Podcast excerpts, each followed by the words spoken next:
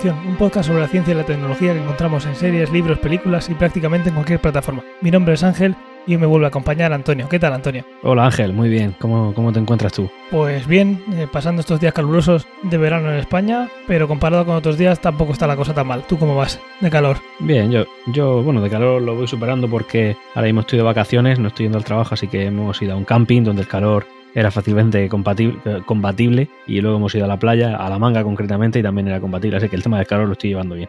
Y aquí en casa el aire acondicionado a todo lo que da, o sea que sin parar. Bueno, yo, yo igual, he pasado unos días bastante malillos con la reforma, eh, con mucho calor sin tener todavía el aire, pero bueno, eso pertenece ya al pasado y yo creo que no voy a morir, porque había unos días que casi Bueno, pienso que moría. Ya, bueno, pero eso ya está, está más que superado. Esto en Murcia, el calor se va pronto, como bien sabes. Bueno, pronto, si a mí me preguntan, no se va hasta noviembre, pero bueno, eso ya va por cada, cada uno y su, y su termostato interior. No me seas Sheldon, eso era sarcasmo. Ya, ya, lo sé, lo sé. Yo ah, los pantalones cortos que llevo ahora puestos hasta noviembre así no, ni me los quito. Yo en mi casa vivo en calzoncillos, o sea que espero no recibir una visita pronto. Eh, y bueno, estas semanas eh, que, nos, que no hemos estado grabando, eh, ¿qué has visto? ¿Has visto algo relacionado con la ciencia ficción? no- bueno, bueno, no hemos grabado por, por el hecho de, de que no tocaba, pero estamos mm, cumpliendo puntualmente con la entrega, ¿no, Ángel? Sí, sí, a eso me refiero. Como siempre, pasa una sem- un par de semanas en este tiempo que no hemos grabado, que la gente no sabe de nosotros. ¿Has podido ver algo interesante? Sí, bueno, claro, eh, llevo el, como ya comenté, el cuento de la criada lo estoy llevando al día, que publican semanalmente. Me he visto la, la última temporada de Black Mirror, de la que ahora hablaremos un poquillo, y, y también veo que a mí me gusta mucho el tema de la política y tal. Una serie que, además una serie con altibajo rara, que la- no, no es de ciencia ni ficción, pero bueno, para, para el oyente que quiera y que le pueda gustar la temática, a lo mejor le puede resultar interesante. Eh, sucesor designado, ¿te suena? De Netflix. Sí, me suena, pero no la he visto. Es una serie con muchos altibajos. eh. Empieza muy fuerte, luego va bajando. Esta última temporada está bastante bien, la verdad. Sea que si alguno se anima, pues que sepáis que ahí tenéis un, un ratito entretenido. Pues yo he visto, llevo ya unas semanas viéndola, porque va por el capítulo, creo que 8 si no recuerdo mal, eh, Marvel Agentes de, de S.H.I.E.L.D., que es una serie que no he comentado nunca, pero yo creo que es la serie más infravalorada de, de superhéroes, bueno, superhéroes del mundo eh, de los cómics eh, que existe, y yo creo que es una serie que con todo lo que hablan de ella de, de ciencia y tecnología, de ciencia ficción, yo creo que daría para una temporada entera solo esa serie. Y oye, ¿Es entretenida? Está muy bien, es una serie que le cuesta arrancar, pero para mi gusto arranca y muy bien cuando llega al capítulo 16 de la primera temporada. Yo entiendo que mucha gente se la dejó antes, Uf. pero una vez que llegas al Claro, 16... son 15 capítulos. Sí, son 15 capítulos que están bien porque conoces a todo el mundo y una vez que empieza el, el 16, que coincide con el estreno de la película de, de Capitán América, ahí ya todo es una pasada. Vale, vale. Yo es que recuerdo empezar a verla hace tiempo y yo soy muy de superhéroes y aguantar dos capítulos en plan no sigo. Aguanté dos, ¿eh? O sea, que, que tú me has dicho 15. La serie está bien, pero no al nivel que llega eh, a partir de que se conecta con las películas. A partir de ahí a mí me parece maravillosa. Vale, vale. ¿Salen superhéroes? Bueno, sería lo lógico, ¿no? Eh, no salen superhéroes así como tal, salen eh, lo que llaman inhumanos, salen gente con habilidades. No son los superhéroes que nosotros conocemos, pero están de fondo. Y cada película van pasando cosas en paralelo y como es como una extensión de las pelis eh, cuando ella, cuando salen. Y, y aparte, entre película y película hacen tramas que son una pasada y cada temporada es mejor que la anterior. Y ya te digo, hay un par de cerebritos ahí, Fitz y Simon, que, que hacen un dúo de ciencia, de conocimiento que, vamos, te pueden hacer lo que, lo que se planteen, lo consiguen. Y eso para el podcast daría un montón de, un montón de temas. A ver si alguna vez traigo alguno de ellos. Pues sí veo que son ya cinco temporadas, ¿no? Las que lleva y además está toda en Netflix. Y va a ser la última, esta que están echando ahora. Genial, genial, la veré, la veré. Además habrá que verla con cierta prisa porque, porque como bien sabemos, y creo que una vez explicamos en Fuera de mi podcast, todo lo de Marvel está, se va fuera de Netflix, se va ya directamente a Disney Plus. Sí, eso es. Y también he visto como tú, eh, he visto eh, eh, la última temporada de Black Mirror, que después he cometido el error de ver Years and Years, y ya que me ha parecido floja la temporada de Black Mirror, una vez que he visto Years and Years, pues más floja no me puede parecer. A mí me, ha- me pareció muy floja porque además los dos primeros capítulos fueron como que sobraban. El tercero sí estuvo bien, el tercero sí, pero los dos primeros no me gustaron. A mí lo que me Y gustaba de. Black Mirror, yo creo que es lo que enganchó en todo el mundo, son los problemas sociales que involucra la, la tecnología en un, en un futuro que nunca parece muy, muy lejano del nuestro, incluso alguno podía pasar hoy en día. Y eso planteaba un dilema moral en la sociedad. Yo creo que eso se ha perdido mucho a favor de muchos artefactos más de ciencia ficción y simplemente tecnología, de mira, tenemos este cacharro aquí y, y se, se centran demasiado en eso. Y sin embargo, Years and Years la veo justo al revés. Hay un trasfondo tecnológico que no es muy potente, pero está ahí. Me refiero a potente que no ocupa mucho lugar en la trama, pero sin embargo lo, eh, la sociedad y todos los dilemas que se producen ahí, eso sí que es una pasada y, y, la recomiendo a todo el mundo que la vea porque no sé si será la serie del año, pero de este estilo yo creo que lo va a ser seguro. Esa está en, en HBO, si no recuerdo mal. Sí, ¿no? esa es de HBO. Estoy aquí buscando en la cigüeña, pero no, esa primera vista no, no está. Pues sí, esa te la recomiendo que la veas, aunque igual va a dejar peor todavía Black Mirror. Yo creo que Black Mirror tiene que volver un poquito a su origen de no tener tanto artefacto tecnológico y más centra centrarse en algún problema social que salga. Y los que he visto ahora, la verdad es que terminaba y decían, me.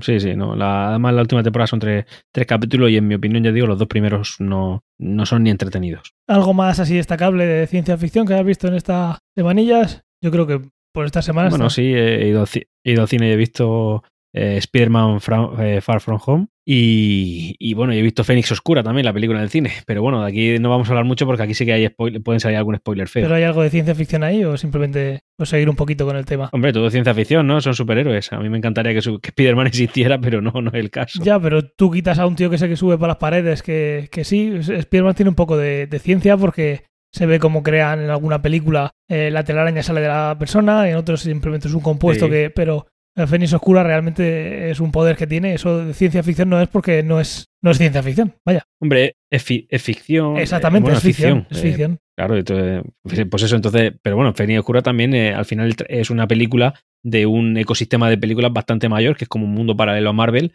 y ahí sí que hay algo de ciencia, poca, es verdad que poca, pero por ejemplo cuando hablan de Lobezno, en esta película concretamente no, pero en el universo de X-Men sí, Lobezno sí que tiene mucha parte de, de ciencia porque es eh, cómo se regenera, sí es verdad que eso es son materias evolutivas, que eso es ciencia, luego el cómo saca las garras y cómo se tiene que regenerar, eh, cómo le han metido garras de metal de adamanto dentro de su esqueleto, etcétera, etcétera. Es decir, sí, bueno, al final no dejan de ser películas de superhéroes y es más ficción que ciencia, pero bueno, a verla, hayla. Esta semana en esto lo quiero ya. Voy a volver a traer algo de Blade Runner, que es algo que yo, y además dada mi formación, es algo que yo creo que tenía que haber traído antes, pero bueno, siempre estamos a tiempo. Y es la cámara que aparece en Blade Runner. Habrá muchos de vosotros que recordáis la película de Blade Runner cuando mete un disco el protagonista en un ordenador y se pone a buscar información y le da comandos a la tele. Yo no lo traigo por traer comandos a la tele y poder ver una foto, sino porque en esa imagen que se ve, que es una imagen mmm, estática, no es un vídeo, sin embargo, la tecnología de captura, que no sabemos obviamente cómo se hace, eh, y en este caso vengo a venir, uh, vengo a traer tanto la captura como la reproducción. El caso es que tú tienes una cámara, que un objeto se ve detrás de algo y tú puedes decirle a la cámara que rote un poco. Y entonces al rotar puedes ver objetos que no se veían antes. Es como que tienes mucha más información que una de fotografía de hoy en día. Y eso estaría súper chulo. También hay en, ese, en ese formato de grabación de imagen se ve que se puede reenfocar la imagen sin problema. No estás enfocado a un punto, sino que puedes decir enfoca aquí, enfoca más allá.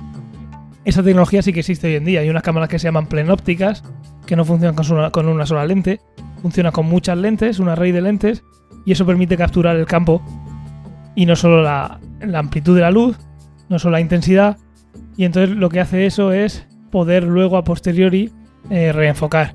Eso hoy en día tiene problemas en cuanto a resolución. Obviamente no puedes hacer una cámara con mucha resolución, pero eso sí que se puede ver eh, un poquito que eso sí podría ser real. Y la verdad es que es una tecnología, imagínate poder echar una foto y no solo reenfocar con una resolución que tenemos ahora, sino incluso mayor, sino que puedes tanto hacer zoom a cualquier sitio que siga viéndose bien o incluso torcer un poco el punto de vista para ver un objeto que estaba previamente eh, parecía que estaba oculto detrás de otro. Ah, mira, oye, pues, pues sí, la verdad es que la idea es bastante buena. Yo en, en tema de fotografía y de óptica soy un bastante eh, ignorante, pero bueno, me, encanta oírte porque, porque esa idea estaría bien. Además, eh, es que no, no, sé si te, te, acabo entendiendo bien, porque por ejemplo, eh, lo que tú dices podría ser a lo mejor con una cámara de muchos megapíxeles poder hacer fotos como si estuvieran más cerca de lo que tú intentas fotografiar, pero a posteriori, ¿no? En postproducción. Sí, esa es una de las técnicas que se ve ahí. Tú tienes el, podéis ver el vídeo en YouTube, es un vídeo súper famoso en el que se ve a Rick Deckard, incluso si os escucháis la banda sonora, el primer tema de la banda sonora se oye a Harrison Ford hablándole a, a la cámara, pertenece a la banda sonora. Y eso lo que te permite es aumentar y luego le, le dice realzar la imagen y se realza, como en el CSI, pero por comandos de voz, ¿no? ¿Te acuerdas del CSI que no se veía nada y de repente se veía una matrícula y el jefe decía que se vea mejor y le daban un botón, aporreaban el teclado varias veces y se veía mejor, ¿no? Sí. Pues aparte de poder hacer eso, uno puede como torcer la cámara y ver algo que, pues imagínate, echas una foto y hay alguien que se ve cortado eh, en un marco de una puerta. Pues tú puedes decirle a ese formato que reencuadre la imagen para ver detrás de esa esquina. Para que salga, ya entiendo. Como si eh, en vez de hacer una fotografía desde un punto fijo, le hiciera desde un desde una superficie. Desde una superficie, una superficie sí, pero algo así. Tienes un, un margen que... Que podrías moverte dentro de unos límites. Exactamente, sí. Y aparte tiene la capacidad, que eso sí que hoy en día se pueden construir cámaras y se venden de forma comercial. Hay unas que se llaman Litro con Y, buscarlas por internet y veréis el sistema de que ya te digo, se llama Plenóptica y eso permite capturar más información que lo que es solo una simple imagen. Se capturan muchas imágenes y como se sabe dónde están, eh, eso lo que permite luego es reconstruir la imagen eh, Incluso puede moverse un poquito, mucho menos de lo que se puede ver en Blade Runner, pero se puede como mover un poquito eh, la imagen a izquierda, derecha, arriba y abajo, lo que has dicho tú, en una superficie, y también permite reenfocar. Tú echas la foto y ya te, ya te encargarás de reenfocar a posteriori. Ya no solo eh, desenfocar el fondo para hacer un modo retrato, ¿no? Sino que encima tú puedes elegir si ahora enfoco delante o ahora detrás. Y eso yo creo que estaría muy chulo. No, no entiendo, claro. Además, yo sé, sería como el sistema este que tiene alguna marca de telefonía móvil del iPhotos, ¿no? Que, que tú puedes captar un momento, pero en vez de momento captar desde otro punto de vista. Sería como darle una vuelta más de tuerca a esto, ¿no? Sí, añadir dimensiones. Eso estaría muy chulo. A ver si, a ver si llega. Muy bien. ¿Tienes alguna otra cosa de esto? ¿Lo quiero ya? Eh, no, vamos a pasar ya a esto no lo quiero nunca. Yo vengo un, poco, un poco hater porque traigo dos, esto no lo quiero nunca. Yo traigo uno, así que el mío lo meteré por el medio, ¿vale? De acuerdo, venga, pues el primero mío sería eh, hablando de Black Mirror, en Black Mirror hay muchas cosas, de esto no lo quiero nunca, ¿no? Pero el otro día me acordé de un capítulo que me impactó. No sé si recuerdas aquel capítulo, eh, no, bueno, una tecnología que sale en la serie en algún momento en la cual eh, tú haces que una persona fallecida, como que eh, poder comunicarte con ella a posteriori. Es decir, tú contratas los servicios de una empresa que al final se dedica a recopilar toda la información de esa persona fallecida, toda la información que, pulule por internet, y entonces lo que hacen es reconstruir su personalidad de nuevo con su propia voz. Y entonces eh, la persona viva que ha contratado esos servicios para poder recordar a la persona fallecida, pues la tiene siempre accesible. Habla, con ella con una naturalidad bestial, es decir, como si estuviera vivo. No sé si recuerdas ese capítulo. Sí, sí, lo recuerdo. Vale, pues esa tecnología no la quiero nunca. No la quiero nunca porque es como no poder cerrar una herida y psicológicamente tiene que ser devastador para cualquier persona. Además, posterior y luego incluso hasta. no voy a seguir porque ya más o menos he spoileado el capítulo, pero después incluso eso tiene otro, otro, otra vuelta de tuerca que, hace que yo creo que psicológicamente la persona viva la destroce. Entonces eso no lo quiero nunca, no quiero que nunca llegue porque, porque en fin, pues porque no debería, no, una persona fallecida ya no debería estar con nosotros y ya. Estoy de acuerdo. Pues la mía es un, un poquito menos profunda que la tuya, más superficial. Y es que no sé si te has dado cuenta, también pasa, pasa mucho en, en, Black Mirror y en muchas series de ciencia ficción. Eh, ¿No te has dado cuenta que siempre que hay algún aparato que parece tecnológicamente muy avanzado, hagas lo que hagas con él, emite sonidos todo el rato? ¿O sí. a que sí? Sí, sí. Pues yo no, yo eso no lo quiero nunca. Yo cada vez que tengo un aparato y ahora mismo que tengo un Apple Watch, lo que hago es usar la vibración y olvidarme de los sonidos. Y cada vez me cuesta, o sea, me molesta más cuando, cuando algo suena. Y eso que en las, en las películas de ciencia ficción siempre todo tiene que hacer pi, pi, pi y un montón de sonidos, pues eso, eso yo no lo quiero nunca. Claro, por un lado está el propietario del que emite el sonido, que a lo mejor le resulta molesto, y por otro lado es que una falta de privacidad total porque le da pistas al que esté al lado de lo que puedes estar haciendo con tus propios aparatos. Y es que hay un montón de sonidos así tipo futuristas, si sabéis lo que estoy diciendo seguro. Eh, cuando haces scroll, cuando tocas, y digo yo, pero ¿por qué tiene que estar sonando todo, absolutamente todo lo que haces? Efectivamente, es molesto, es molesto. Pues si yo esos sonidos no los quiero nunca. Yo que se pueda usar sin tener que estar, venga a oír bip, bip en todo momento. O al menos que sea una opción, ¿no? Sí, siempre sea una opción, pero parece que en el futuro todo el mundo, eh, la opción es que suene. Y si yo pudiera ponerlo eh, en silencio, pero todo el mundo a mi alrededor va a estar como en las series, eh, que haciendo ruido, pues eh, me voy a volver loco igual. Voy a terminar cogiendo el dispositivo de alguien y estrellándolo contra la pared. Muy bien. Pues yo traigo, traigo otra cosilla más, que esto es más, es un no lo quiero nunca, aunque esté ya aquí, y hasta puede ser una, una crítica social a la actualidad. A ver, a ver. lo digo, lo puedo decir en crudo, ¿no? Dilo en crudo, no sé si tendremos que poner algún explícito o algo, pero. Vale. No quiero nunca Facebook y todo lo que emane de Facebook. y me voy y voy a argumentar un poco más. No quiero ser aquí un hater bestial, pero, pero mira, últimamente. Y imagino, que, imagino que, te referirás a las políticas. Eh, y si cualquier otra empresa con otro nombre hiciera más o menos lo mismo, pues igual, ¿verdad? Exactamente. Todos sabemos que el tema de la privacidad es cada día pues, es más importante porque tú lo que llevas en cualquier dispositivo conectado a Internet es una cantidad de información eh, personal de, mm, brutal, o sea, brutal. O sea, lo que tú piensas que no tienes en tu, en tu móvil, que sepas que o lo has metido sin querer o eh, lo ha deducido la empresa de turno que lo tenga, porque al final con toda la información que tienen lo maneja. Eh, el problema es que con Facebook, últimamente, hay mucho, mucho tema de filtraciones, Cambridge Analytica y todo eso. Eso hace ya que la gente empiece a no, a no, a, no gustarle, yo entre los que me incluyo. Luego, además, eh, cuando resulta que dan una rueda de prensa o dan una presentación de algún producto, ellos no reconocen nunca, no reconocen nunca haber hecho ese error. Sí, dicen, sí, estamos mejorando todo lo que tú quieras, pero nunca lo mejoran. Y luego, además, todo eso lo usan para una publicidad que cada día es más invasiva. Ya sabéis que hay algún producto, bueno, el producto más popular de Facebook, al menos en España, eh, va a empezar a meter publicidad. Yo la verdad es que estoy intentando migrar todos mis sistemas a, plataformas alternativas de Facebook y, todas las que sean, sobre todo las tres primeras, que sabemos cuáles son, eh, intentar eliminarlas. La verdad es que últimamente le estoy cogiendo un asco tremendo. Porque además, eh, no sé si sabrás que hace dos, tres días, no recuerdo exactamente cuándo, se cayeron las tres. Y era como que se caía el mundo. Y yo disfrutando en Twitter. Yo la verdad es que lo disfruto un montón viendo a la gente quejarse. Sí, yo ese día estaba trabajando y creo que me enteré por ti luego cuando había pasado. No, no me había dado cuenta. Pero yo lo divertido es que me meto en plan hater a Twitter a, trolear un poco a la gente, pero realmente yo ni lo noté, porque me parece que solamente afectó a algunas imágenes y, a, y a las notas de audio. Yo en ese momento ni envié, pero fueron seis o siete horas, ¿eh? que no fue una tontería. Y la gente, bueno, pues como loca, que se ¿no? caía el mundo. Sí, sí, sí, hormiguitas, hormiguitas enfadadas. Joder, sí que hay alternativas a todo. Eh, yo qué sé, y alternativas mejores. Y la verdad es que últimamente lo estoy intentando. No lo quiero nunca.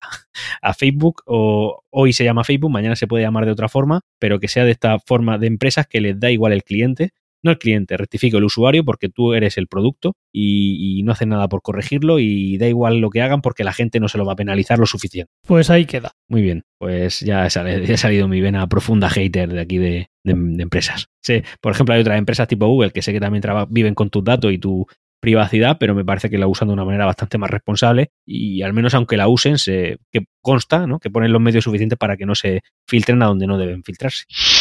Perfecto, pues vamos a pasar ahora al tema principal, que es un tema que además estuvimos hablando de él en el capítulo anterior, en el especial, que es eh, Jurassic Park y cómo y si podríamos traer eh, dinosaurios de, de, vuelta a la vida. Pues vamos a ello, un tema interesantísimo donde los haya. Ya hablamos un poquito en el capítulo anterior de las pelis y son películas que nos gustan a los dos, ¿verdad? Sí, claro, esa... Perdón, perdón, vas a tener que poner explicit. No, no, no creo. Si eh. no, lo que me sea más cómodo, si no te pongo un bip como en el capítulo anterior. Exactamente, me lo pusiste, me di cuenta cuando lo escuché. Bien, bien, quedó bien. Bueno, pues pon un bip. Eh, como, sí, sí, bueno, de las trilogías que, bueno, trilogías al principio, ahora ya no es trilogía, ahora ya son cinco, ¿no? De las que hay que ver sí o sí. Así es, y sobre todo las... Terminar siendo una doble trilogía, ¿no? Igual luego en el futuro, la verdad es que no sé qué tienen previsto eh, más allá de estas cinco que hay. Sí, además yo, en mi opinión, creo que las mejores son la 1 y la... Matadme todo. Bueno, para mí las mejores son la 1 y las dos últimas. La 2 y la 3 de la primera generación, digamos, regulares. Aunque la 3 me, entretuvo, pero la 2 no. Sí, yo opino como tú. En cuanto a sí, si me gusta más o menos, estoy de acuerdo que la primera obviamente es un icono. Y las últimas dos eh, tienen otro rollo. A mí realmente la última del todo no me gustó mucho, pero sí que es algo, digamos, como más moderno para lo bueno, para lo malo, es algo más traído aquí al. Y, olvidándose un poquito de así, más de la primera y demás, que es lo que pasaba con la 1 y la 2. o sea, con la 2 y la 3. Voy a meter una pequeña rectificación. Perdón, voy a meter una pequeña rectificación. De, de, las dos últimas, la última no me gustó. Porque le vi una cantidad de lagunas, una cantidad de lagunas brutales. Entonces sí estamos los dos totalmente de acuerdo. Sí, porque es que me he acordado después que, en fin, eh, eh, vamos a hablar de, de, de, Jurassic Park, eh, querido oyente. Así que sabes que hay spoilers, porque si no, no podemos hablar con libertad. Así que lo voy a decir. El spoiler empieza ahora. En la segunda, en la segunda película de la segunda fase, digamos, o sea, la última de todos, es como, en serio, está el dinosaurio más temerario, más inteligente, más rápido, más todo lo que tú quieras encerrado en una casa y no está todo el ejército de toda la Unión Europea ahí metido, o, Estados Unidos, ya no me acuerdo dónde fue, creo que fue, en fin, en la Unión Europea. Pero no está todo el ejército ahí pendiente, está el dinosaurio ahí tranquilamente y, y todo depende de tres personas, ya está. Eso es mi, sí, mi reflexión. Eso suele pasar en muchas películas, pero aquí era poco más insultante a la inteligencia todavía. Sí, sí, aquí era como exagerado. Es decir, eh, eh, que es el dinosaurio. O sea, se supone que es el momento más tenso de, la, de, de las cinco películas. Tenso en cuanto a peligrosidad porque están en un núcleo urbano. Es decir, que como ese escape, no se escapa al mar, ni se escapa a un barco, es que se escapa al centro de una ciudad. Y nada, y ahí la gente, pues no pasa nada. Sí, bueno, estamos aquí peleando para que no salga el dinosaurio. No sé, me recuerdo en plan por favor, un poco de seriedad, que estas películas son muy buenas. Ya. Ya está, entonces rectifico. Las mejores películas son la 1 y la 4. Sí, Por ese. Jurassic World, la primera, quizás por el tiempo que hacía que nos hacían o por lo que fuera, es, es bastante movida, entretenida. A mí también me gustó mucho. Y además metieron el tema de la, de la alteración genética, que, que sí, que al principio siempre estaba con el tema del ADN de la rana y todo lo que tú quieras, pero realmente ahí es que diseñaron un dinosaurio y quedó muy chulo, quedó muy chulo. A mí me gustó. Pues sí, justo de eso vamos a hablar. Si hay algún despistado en el mundo que no ha visto Jurassic Park, un parque jurásico que se llamó en España, eh, Jurassic Park está basado en una novela de Michael Crichton, que es de 1990, y trata sobre el campo de la ingeniería genética aplicada al comercio y la explotación de animales. Eh, la novela lo que narra es cómo se intenta recrear eh, en la época de los dinosaurios en un parque temático en la, en la- en la novela, tanto como en la primera película, localizado en Costa Rica. Crean dinosaurios para hacer un parque temático trayendo esas criaturas de vuelta. Inicialmente eh, se creía que la clave para recrear de nuevo una criatura extinta era a través del ADN y eso es lo que, como has dicho tú, que es lo que pasa en la, en la película. Cuéntanos un poco. Pues en la película lo que hacen es, como dices, intentar ah, crear esos animales y lo que hacen es intentar conseguir el ADN de ese animal. ¿Cómo lo hacen? Pues esto es una cosa que siempre también me chirrió un poco porque es una cosa muy específica. Entiendo que sí fue así, pero bueno, ¿cómo encuentras tantas especies de esta forma? A ver, el supuesto es que estamos en la época de los dinosaurios. Entonces llega un mosquito, pica un dinosaurio y se queda con su sangre en su abdomen. Inmediatamente después, ese mosquito se va a, a digerir la sangre a un árbol y el árbol con su savia, mm, cuando va cayendo la savia, pues lo, lo captura, digamos, y lo deja ahí de manera que puede eh, conservarse a lo largo de los milenios. Y entonces una serie de arqueólogos lo encuentran y lo que hacen es coger esa sangre de dinosaurio que está ahí, digamos, imagino que no fosilizada, pero sí que está bien conservada, y eh, las pequeñas lagunas que pueda tener las rellenan con ADN de rana, ¿no? Si no recuerdo mal. Sí, cogían un, un espécimen que decían por su composición era bastante fácil que se mezclara. Más cercano a lo que puede ser una rama evolutiva, una, esa rama evolutiva que coger y meterlo en, un, en una rata, por decir algo. Exactamente. Entonces, pues con esa. Con esa. En fin, con esa ciencia que han logrado ahí, pues conseguían sacar al dinosaurio. A mí lo que me chirriaba es que no sé qué cantidad de mosquitos atrapados en savia deberían de encontrar para conseguir un dinosaurio de cada una de las especies. O sea, tenía que ser eso mucha casualidad o al menos mucha inversión. Y por eso lo traemos aquí, para hablar un poquito de si eso se podría hacer o no, si es ciencia o ficción, o como siempre suele haber, en toda la ficción suele haber un origen, un germen eh, científico y de ahí se intenta tirar. Mm, Eso en su día fue muy, muy comentado porque la película fue brutalmente novedosa. De hecho, creo que fue un récord absoluto en todo porque la película fue muy buena. O sea, fue un bombazo. Al menos en España fue un bombazo. Y, y yo he leído artículos que ahora no voy a comentar en los que se comentaba si esto era posible o no lo era. Y en fin, creo que tengo la respuesta. Tú ahora nos la vas a aclarar, pero pero en fin. Bueno, ahora me cuentas tú lo que, lo que tú has eh, leído y la opinión que te queda. Eh, lo que está claro hoy en día es que, bueno, se ha hecho un estudio y lo que se ha visto es que en la degradación del ADN con el tiempo descarta esa posibilidad que se presenta en la película. Tendría que pasar algo muy muy raro, algo tan incluso más raro que lo que tú comentas, que es el vídeo explicativo del parque del parque jurásico, así es como empieza la visita. Eh, eh, la degradación del ADN es mucho más rápida de lo que se considera en esa novela, en esa película, y eso haría imposible traer eh, dinosaurios de esa manera. ¿Tú qué habías leído? Había leído que, que teóricamente sí era factible, pero que por circunstancias de este tipo, por ejemplo, la degradación del ADN, no, no, no es posible hacerlo. O sea, no se puede conseguir. Correcto. Eso, justo eso es lo que La idea es que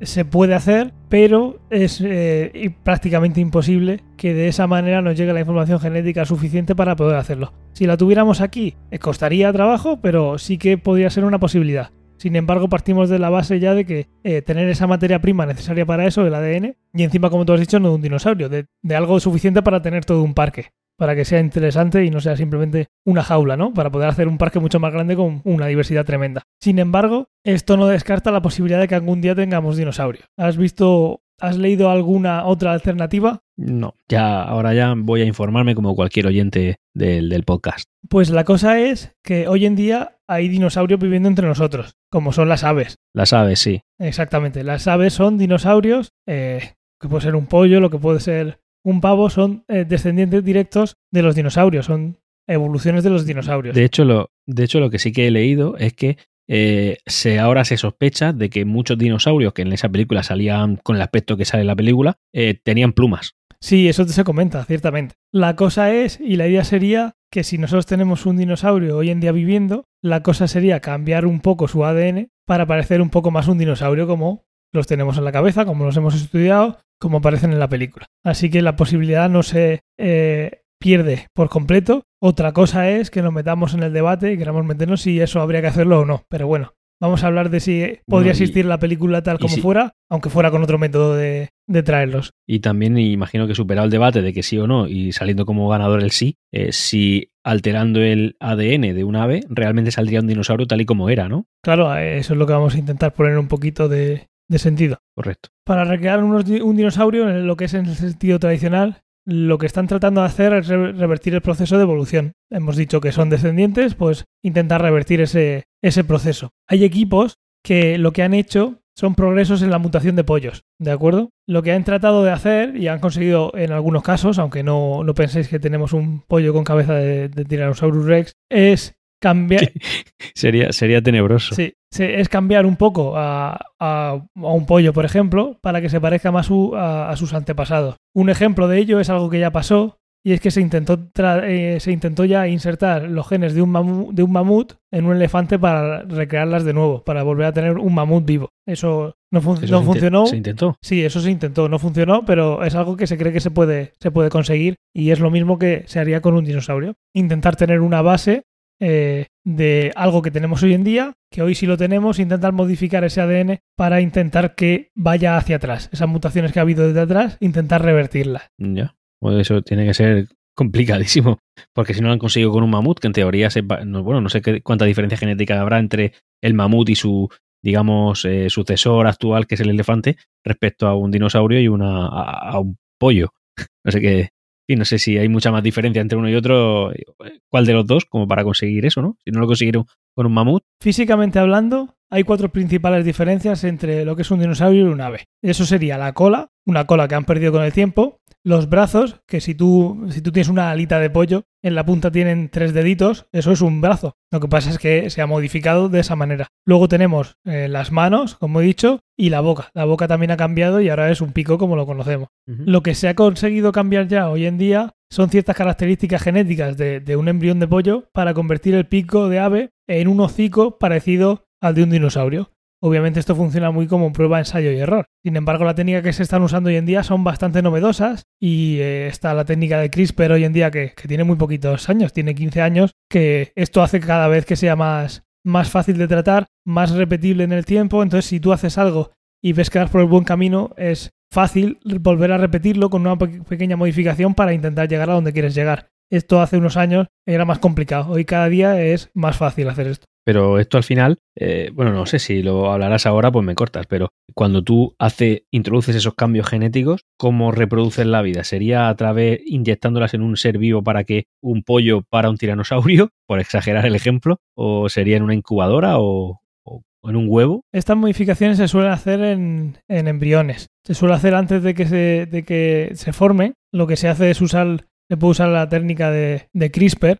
imagino que será de esta manera. No soy ningún experto. Cualquiera que sepa de este tema que nos corrija. Y seguro que hay muchos eh, de vosotros que sabéis más de este tema que yo. Lo que tú haces es eh, crear unas proteínas que con una técnica llamada CRISPR te permiten eh, cortar el ADN en ciertos puntos y añadir otras cosas. Entonces, esto se está perfeccionando hoy en día de tal manera que uno como que puede modificar muy como él quiere el ADN. Y lo que tú haces es hacerlo de eh, en un embrión y luego que ese, ese pollo, por ejemplo, se desarrolle y ver cómo se ha desarrollado. Has cambiado el código genético que dicta cómo se va a formar ese ser vivo y ese ser vivo se mueve, se modifica, o sea, se crea de una manera diferente a como estaba antes de que se modificara. ¿Entiendes un poquito? Es antes de que se forme. Modificar la, la, información, las instrucciones que van a hacer que, ese, que ese ser vivo tenga una forma u otra por exagerar el ejemplo, si esto se llevara a cabo, podríamos conseguir que un pollo eh, pariera un tiranosaurio. Una vez que tú tienes un embrión de un pollo. pariera en un huevo, sé que eso no, sé, que son,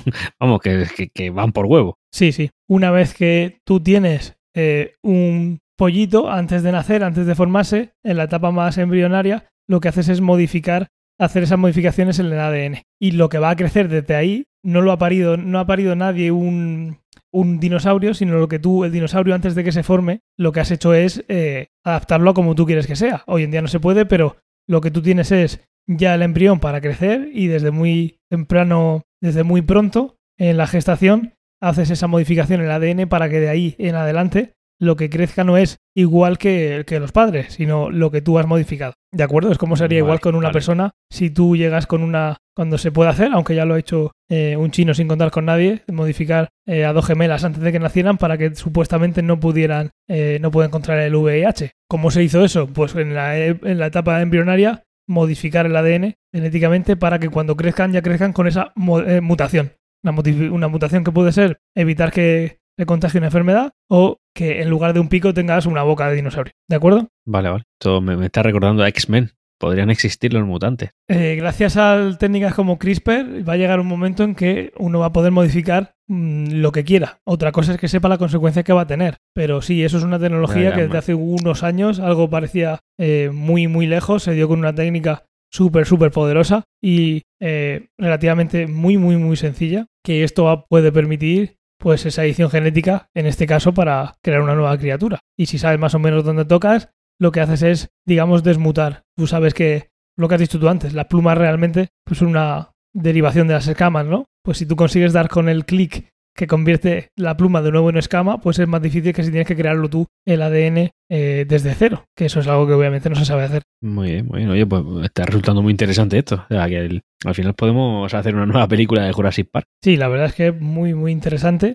Eh, ya te digo, aquí habría un montón de temas éticos de por qué, si, de, si deberíamos hacer eso. También es verdad que hay un montón de cosas que no se pueden... Se lo podemos dejar a los curas.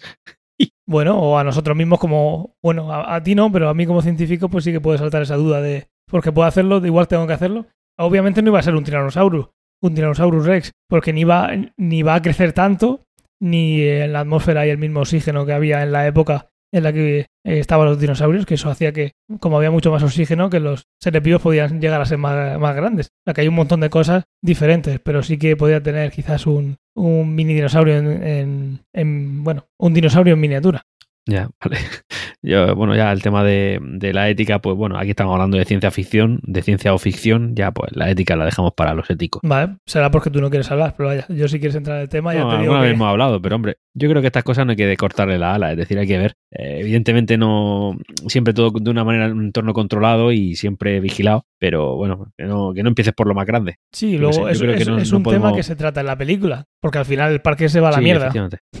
Sí, pero aún así, eh, luego, incluso en la película 2, que eso está bastante bien y además la he puesto como una de las que menos me gusta, se trata mucho el tema ético de si ya se tratan, se, deben de tratar como seres vivos, si tienen derecho a la vida, etcétera, etcétera. Y eso está, es un tema bastante chulo, pero claro, eso ya es, digamos que un, una etapa posterior ya a la creación del dinosaurio. Y en cualquier caso, yo creo que esto no solamente en la sociedad en la que vivimos, quiero decir, eh, no solamente tendrá la aplicación de revivir a un ser vivo, sino que puede tener aplicaciones médicas brutalmente beneficiosas para nuestra vida. Las tendrá, las tendrá. Y lo malo de buscarlo, hubo un experimento, ya os digo, hubo alguien en China que sin contar con nadie hizo esa modificación en, en unas, eh, unas niñas antes de que nacieran y, y, no se sabe qué consecuencias va a tener aparte de esa modificación que, que, se supone que hizo. Y una cosa mala que tiene eso es que si algo sale mal, eh, empezará la gente a demonizar esa tecnología antes de que ni siquiera se sepa usar bien, porque alguien se, ha, se le ha ido la mano y la ha usado cuando todavía no había que usarla porque no sabe las consecuencias de, eso mismo. Eso mismo puede pasar. En qué año el, ¿Recuerdas en qué año el chino este hizo esto? El año pasado. Creo que no.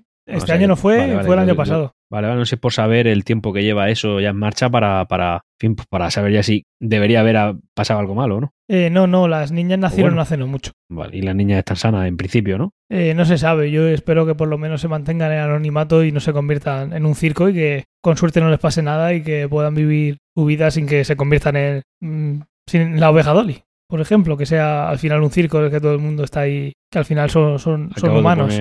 Acabo de poner en Google chino gemelas y me sale una sugerencia. Chino modifica ADN gemelas. 27 de noviembre del 18. Ahí lo tiene. Sabía que no era este año, pero no, no, llega, no, no iba muy, mucho más atrás de, de 2019. Es una, según pone aquí, es un ADN que estaría preparado para resistir una posible infección del VIH. Eso es. Imagínate que eso se puede hacer Obviamente esta persona la hizo sin ninguna garantía, pero el día que se pueda hacer eso, pues mira. Esto es como cuando comentamos en, aquí en ciencia ficción el, la posibilidad, no sé si lo recuerdas, de, de, no, de que ahora podíamos hacer que no se contagiaran las sucesiones, las eh, sucesivas generaciones del, del VIH. Exacto. Otra de las cosas que le criticaban a esta persona es que había hecho eso sin tener una necesidad exagerada, porque como tú comentaste, no era la única solución para ese caso. Si... Pero luego, luego se, daría el caso, a lo mejor, de que esto fuera bien y realmente fuera el fin del VIH y entonces ya no es tan malo. Este, este chino lo que ha hecho es jugársela para ver qué, qué, sale y si sale bien nadie le va a reconocer nada, si sale mal va a ser un demonio. Eh, haga lo que haga, va a ser pura casualidad, pura suerte, porque no sabe muy bien con qué está jugando, porque no sabemos hoy en día cuando tocas una cosa qué pasa, no es algo tan fácil como quitar una pieza de aquí y sabes que solo falta esa pieza. Pero bueno, lo mismo puede pasar con los dinosaurios. Obviamente no es igual porque no, no son humanos, pero que hoy en día se toca en un sitio, se ve lo que pasa con él y se vuelve a hacer la prueba tocando en un sitio parecido eh, para ver si consigues llegar a, tu objetivo. Este objetivo un poquito, bueno, si se pueden recuperar especies que se han perdido no hace mucho, no va a ser una especie invasiva. Si intentas recuperar un mamut, pues lo pongas donde lo pongas, va a ser una especie invasiva. Pero bueno, eso ya son otros rollos. Claro, estaría fuera de la, de la cadena alimenticia y todo el tema. Exacto. Así que bueno, lo que tenemos que quedarnos aquí es que no se va a poder hacer de la forma que aparece en la película, porque ese ADN no se va a poder haber conservado de la manera necesaria para partir de él, pero que como tenemos dinosaurios todavía andando por la Tierra, que son las aves, pues bueno, ahí tenemos ¿Alguno, una... ¿Algunos las tenéis en vuestra casa, en el balcón, comiendo al piste? Mm, es algo que se puede hacer. Obviamente es un poquito guarrada, pero uno, si aquí, por ejemplo, teníamos la costumbre hace unos años, a ver si se recupera, del fin de el fin de semana, en lugar de cocinar, pues pides un pollo asado, ¿no? Eso suele pasar mucho por esta zona. Pues si mientras que coméis podéis eh, jugar un poquito con un montón de huesos que tiene el pollo, por ejemplo, o, el pavo, y jugar con esto que hemos dicho, que hace ver que realmente un, ave, como puede ser el pollo o el pavo, eh, son dinosaurios eh, andantes. ¿Y eso cómo se puede saber? Pues obviamente con un montón de vestigios, como hemos comentado ya algunos. Los dedos de, las aves, que son vestigios de, de, algunos dinosaurios, y se puede trazar una línea genealógica hacia atrás. La forúncula es un hueso que usan en. No sé si lo has visto en alguna. En alguna película habrá salido. El Día de Acción de Gracias en Estados Unidos. Hay un hueso que tiene forma de. Como de diapasón, ¿vale? Pero no tiene el palito para cogerlo. Sí, como una Y que le llaman el hueso, de, el hueso de los deseos o algo así. Que lo cogen dos personas. lo un americano por un lado, exactamente. Exacto. Pues eso es algo que solo se da en, una, en las aves y en los dinosaurios terópodos. O sea, que directamente vienen de eso porque no existe otra coincidencia sin la naturaleza. Luego también el hueso del pubis, según si está orientado para un sitio o para otro, la cadera, se puede saber de qué dinosaurio vienen. Luego los vestigios de la cola, que también hemos dicho. La cola es una cola que era más larga, que se ha ido comprimiendo con el tiempo por cuestiones evolutivas, que también hemos dicho que se habría algo que modificar. ¿Dónde está el gen que hace que la cola haga esto y no lo que hacía antes? Luego hay un montón de formas del cuello, y tampoco hay que el cuello que tiene muchos dinosaurios como hemos visto en las películas nos recuerdan a aves que vemos hoy en día. E incluso las plumas, como tú has dicho, que eso es algo que está... Las plumas son una modificación de las escamas. Si consigues dar con la tecla que hace que en lugar de plumas sean escamas, pues mira, ya tienes eso. Correcto, muy bien, pues oye. Bastante interesante, ¿no? Sí, sí, sí, me, está gustando bastante. Hemos hablado menos, un poco de las películas, pero bueno, eh, este es el tema principal y la verdad es que me está gustando bastante. Si quieres hablar algo más de las pelis, yo encantado. Son películas que están muy chulas y si no la ha visto alguien, por favor, que vaya a verla ya, aunque no creo que, exista esa persona ya. Yo, por ejemplo, en la, en la película número 4, en la que sale el. ¿Cómo, cómo le llaman al dinosaurio este grandote? Este que es una mezcla de tiranosaurio y, y velociraptor. El. No sé qué Rex. ¿Sabes, cuál te digo? Sí, dame un segundo. El malote, el dinosaurio malote, exactamente, mientras tú lo buscas. Que ahí ya es como otro paso en la, en la, en la alteración genética que hacen en Jurassic Park, porque como decimos en las primeras películas es la creación del dinosaurio y en esa película es la mezcla de dos especies de dinosaurios para crear una más agresiva. En la quinta película, que es la última, hacen lo mismo pero ya como otra vuelta de tuerca más porque lo que intentan ya es modificar rasgos concretos como son la, la, la inteligencia, la velocidad, la... No, es una mezcla de dos dinosaurios a ver qué sale, sino que es un dinosaurio al que yo voy a intentar hacerlo más agresivo, más inteligente, más no sé qué. Esa. Hay como tres fases de alteración genética en las películas. La verdad es que es bastante interesante. Luego al final se vende como una película de acción más, pero realmente tiene un trasfondo complejo. Eso es, es llevar un poquito más allá. Ya hemos conseguido recuperar eh, algo que estaba extinto, lo hemos recuperado y qué pasa si ahora cogemos y juntamos lo mejor de, cada uno para tener un parque de atracciones que es al final de más dinero, ¿no? Efectivamente. estoy buscando el nombre del dinosaurio este malote y ahora te lo, voy a decir enseguida. Pero Indominus Rex, Indominus Rex. Eso, eso es. es como es, hay como una especie de dinosaurio indómito y el Rex indómito y el Rex por el tema del dinosaurio, del, tiranosaurio Rex, porque al, final la película lo que empieza es que no se, se sabe que ese dinosaurio es mitad eh, tiranosaurio Rex, pero la otra mitad no se sabe. Y al final la película se entiende que es el otro, la especie más inteligente de dinosaurios, que se supone que es el Velociraptor, pues ese es. Eso es. Aunque luego siempre, eh, no sé, cuando lo viste, tú lo viste en el cine, ¿no? Yo la vi en el cine. El que más aplausos levantaba seguía siendo el Tyrannosaurus Rex. Yo creo que ese no le quitan su, su posición. Sí, pero porque, a ver, porque en esa película, a ver, el, el Tiranosaurio Rex siempre ha sido el que más impone porque es el grandote, como el más malo y tal. Pero en esta película es que le dan una pequeña vuelta de tuerca porque al final lo que hacen es que es el héroe, es el que consigue salvar a la gente, el tiranosaurio Rex. Pero sí, que Entonces, claro, también es, como- es mucho más icónico, ¿no? Exactamente, es un icono, pero en esta película como que lo hacen el bueno de la película porque al final se carga al más malo. Y de hecho, no sé si recuerdas en la película la última escena total, que es como ya se han ido todos de la sí, isla. él recortando en sido un silueta. caos Esa escena siempre me acuerdo. Yo estuve riéndome media hora después de eso. ¿Cuál, cuál, cuál? Cuando cuál? se ve subido, me lo está diciendo, que se ve subido encima de. mirando al horizonte. Del helipuerto, sí. ¿no? Sí, Sí, sí, exactamente. mara- eso es. Está ahí como ya se pone ahí a gritar Sí, sí. con su con su rugido y tal y ya es oh, qué bonito el Mm. tiranosaurio qué maravilloso Me pasé- tú cuéntatelo de frente a ver si te salva de Me algo pasé todos los créditos riéndome de eso. buenísimo, buenísimo. bueno estuvo graciosa Sí, ¿eh? sí, está chulo. O sea, era... Siempre me he preguntado, bueno, siempre no, desde que se descubrió, entre, desde que salió la primera película, mm, se descubrió el espinosaurio. Era un dinosaurio que no se conocía antes, que era más grande, más El fuerte. Sí es el que tiene como una cresta Sí, ¿no? siempre me hubiera, eh, si se hubiera sabido en el momento de la creación de Jurassic Park, si, si hubiera tenido un papel como el Tyrannosaurus, o hubieran cogido el Tyrannosaurus por la forma que tiene. No sé, siempre me hago esa pregunta. que- ¿Qué hubieran hecho? yo siempre he tenido una teoría y es que el protagonismo se lo dan a los que son eh, bípe- bípedos o sea a los que andan sobre dos piernas esa es mi teoría Como que nos sentimos más identificados con ellos, alguna cosa así. El, No sé, si espinosaurio cuenta- también era. Iba a dos patas, ¿verdad? Sí, de, de hecho, en no sé qué película también tiene cierta importancia en, la 4, en la 4, porque se pelea con el Indominus Rex, se pelea, pero bueno, que en cualquier caso, si te das cuenta, al final los protagonistas son eh, el tiranosaurio, el velociraptor, los dos son bípedos y la mayoría de dinosaurios no lo eran. Luego están los graciositos pequeñitos estos que van pegando saltitos, que también son bípedos. En la película uno también cobra un poco de protagonismo este que tiene una especie de...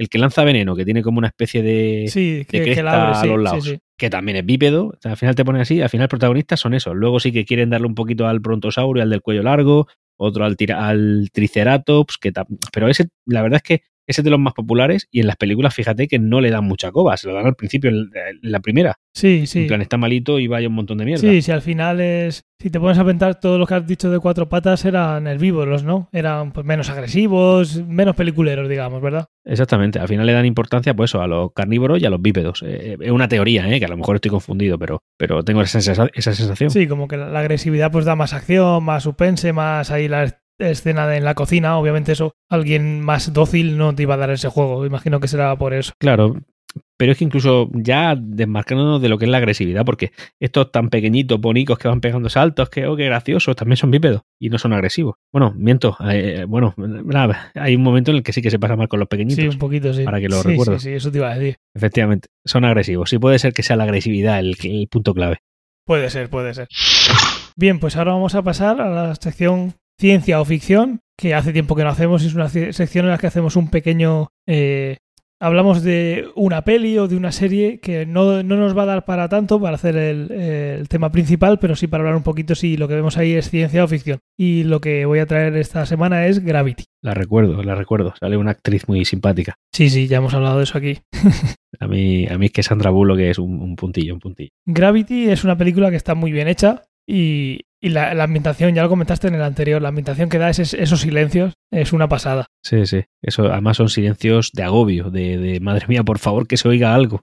Sí, pues vamos a ver si es ciencia o ficción. Ya os hago el spoiler. Eh, sería ficción, ¿de acuerdo? Y Pues vamos a explicar es- un poquito. pues lo hacen muy bien porque eh, yo pensaba que era totalmente ciencia, pensaba que todo pasaba. Hay algo que es importante, pero no tanto, que si no estuviera, eh, no se podría dar la trama, ¿vale? Vamos a ver. la tenéis, por cierto, el que, el que quiera verlo, que la tiene tanto en Amazon Prime Video como en HBO. De acuerdo. Pues mira, vamos a empezar por algo que es más anecdótico que otra cosa. Y es que por espacio y tiempo eh, no es, eh, es imposible que los artefactos que aparecen en la película eh, estén simultáneamente en el espacio y además juntos, ¿vale? Eso sería la base de poder desmontar la película buscando un poquillo las coquillas. Ya sabéis, estamos viendo yendo un poquito más allá. La película sigue siendo una película muy chula. Eh, para empezar, los transbordadores que salen, los transbordadores espaciales, eh, son piezas de museo. Desde que hubo el accidente del Challenger hace un montón de años, esos transportadores espaciales no existen como tal. Y eso sale en la película. ¿De acuerdo? Mm. Como ves, esto es ir, un, po- ir un poquito más hilando, pero bueno, ya que nos ponemos, hablamos un poquito de todo. La estación espacial sí, es una estación que, que sigue funcionando y que podéis ver, como ya comenté algún día, creo, y si no lo digo ahora, es una,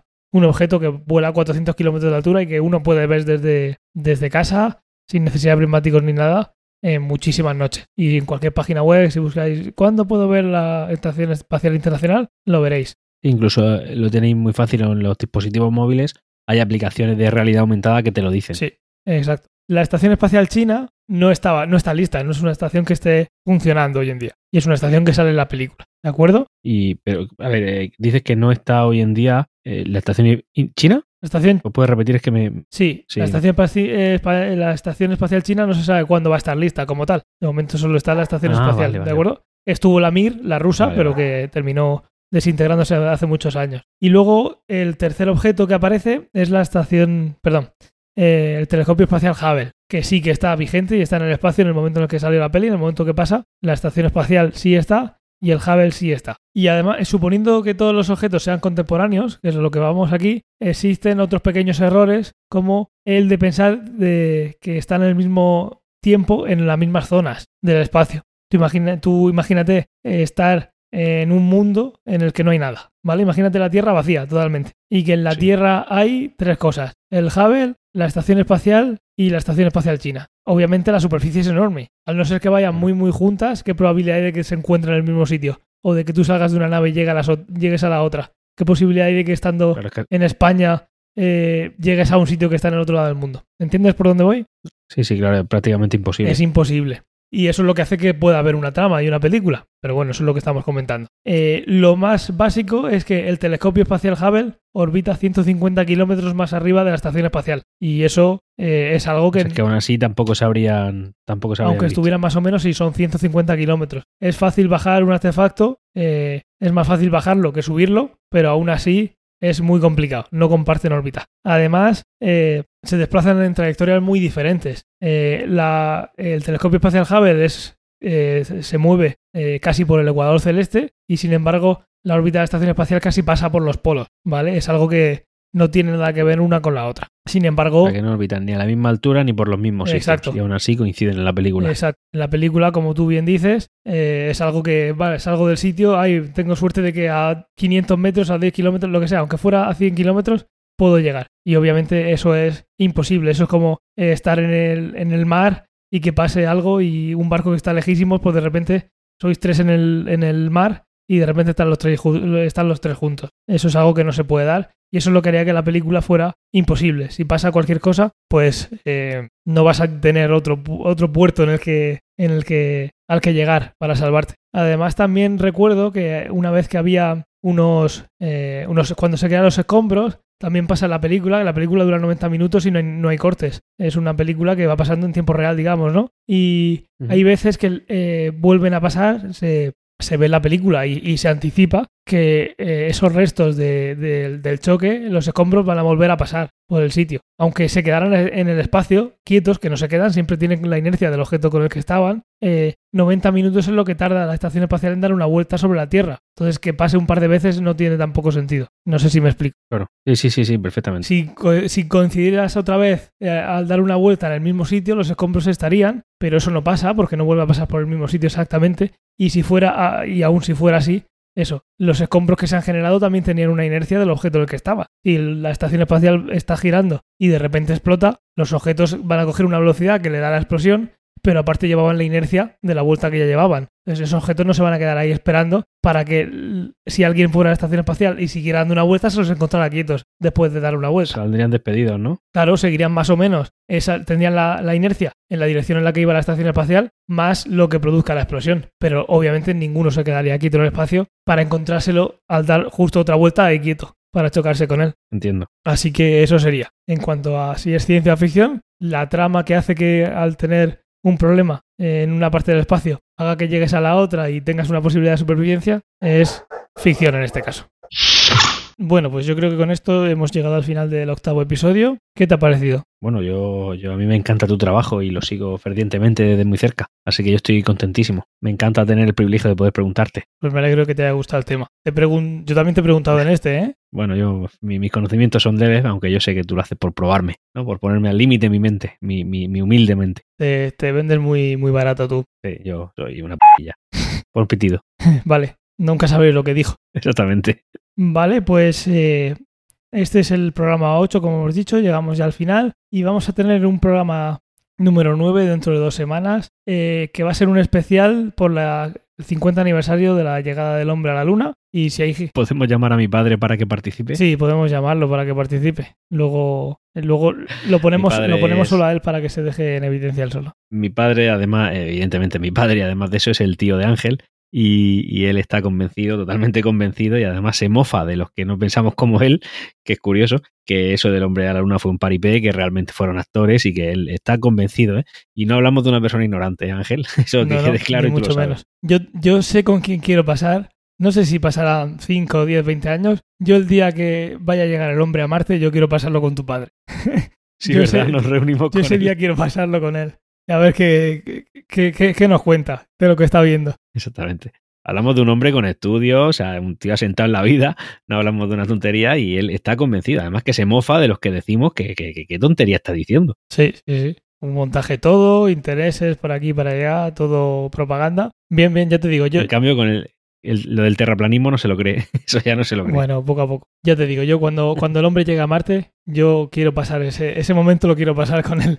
¿Verdad? Sí, sí, sí, sí. Los tres, a ver. a Sin ver. alcohol, para que después no diga que, que ha visto cosas que no ha visto. Pero vamos, eh, escucha, eh, él te afirmará seguro que, que- que eso que estás viendo son actores, ¿eh? Ya, Que no pierdas el tiempo. y lo peor que igual, si es 20 dentro de 20 años, igual con lo de las deepfakes ahora y todo eso, igual hasta se puede hacer por CGI en tiempo real un humano. y- O sea, que no hay manera de que se lo crea. Pero bueno, yo quiero pasarlo con él. Mira, el- esto lo quiero ya haya llegado, aunque sea polémico. El tema este del programita este del aprendizaje de, de inteligencia artificial que desnuda a la gente. Sí, sí, eh, eso, eso si quieres, lo, Eso si quieres, lo, si quieres lo traes en el, esto lo que lo quiero, lo quiero ya y ya está, lo puedes, lo puedes contar. Pues sí, además, eh, no sé si lo sabéis, que hace un par de semanas salió, pero no salió en plan, mira lo que hace este programa, salió en plan, descárgatelo y pon tus fotos. Sí, sí. Pon las fotos que quieras poner. En, Pero al final no sé qué pasó, que lo, lo eliminaron, o sea, lo quitaron. en el magazine de Esto con Jobs no pasaba, eh, hay una sección que hace eh, Miguel Infantes, que también hace el podcast de Mecánica Pod, que no sé si lo has escuchado alguna vez, que hay una sección que hacen de, de, de Futuroscope, que es, eh, el lema es, el futuro era esto. Yo creo que el futuro era esto, que pudieras meter una foto y te la desnude. Eh, pues, pues sí, ya ves. El futuro era esto, sí. Y eso, después del especial eh, ya llegará agosto y nos tomaremos unas vacaciones, ¿no? Sí, estamos, esperamos unas vacaciones de que de dos semanas, o sea, de un episodio o de dos episodios. O sea, Yo creo que 15 o como mínimo 30 días. serán dos, así que agosto lo pasaremos en, en blanco. No creo que tenga la capacidad de crear un podcast recopilatorio, un episodio recopilatorio de mejores momentos con comentarios, porque al final eso daría más trabajo. Estaría chulo y no lo descarto No. para el futuro, pero vamos a tomarnos las vacaciones, eh, un par de, de, de capítulos, que serán cuatro semanas. En cualquier caso, aquel que tenga mono de ángel, pues siempre puede tirar fuera de mi podcast que me lo tiene abandonado. Me lo tiene Te abandonado. lo tengo abandonado, pero sabes que eso se va a acabar pronto. Cuando ya me asiente un poquito, se va a acabar pronto y, y podréis escucharnos ahí más. Sobre todo a mí. Seguro que sobre esta mí. semana. Seguro que esta semana tendremos el privilegio de escuchar a Ángel en fuera de mi podcast. Seguro. Esto lo estaréis escuchando, lo estamos grabando lunes por la noche y el miércoles, cuando estéis escuchando esto, yo ya habré grabado alguno, al menos el martes. Lo, lo prometo. Muy bien. Bueno, vale, eso es mañana. Yo estaré pendiente. Eso es, eso es. veo veo que, que eres capaz de seguir la línea temporal. Sí, tengo esa capacidad. Me- eh, por eso te fiché, por eso te fiché. Gracias, primo. Pues nada, eh, gracias a, a ti también y a todos los oyentes. Eh, no olvidéis dejar vuestras reseñas en Apple Podcasts, en iTunes, en Spotify, aunque no se pueda también. Llamar a, a Juan Spotify y decís que el podcast es genial. Y, y nada, nos escuchamos en un par de semanas en el especial antes de irnos de vacaciones. Un placer. Muchas gracias por estar ahí a todos. Un placer. Y nada, nos escuchamos en el siguiente Ciencia o Ficción. Hasta la próxima. Adiós.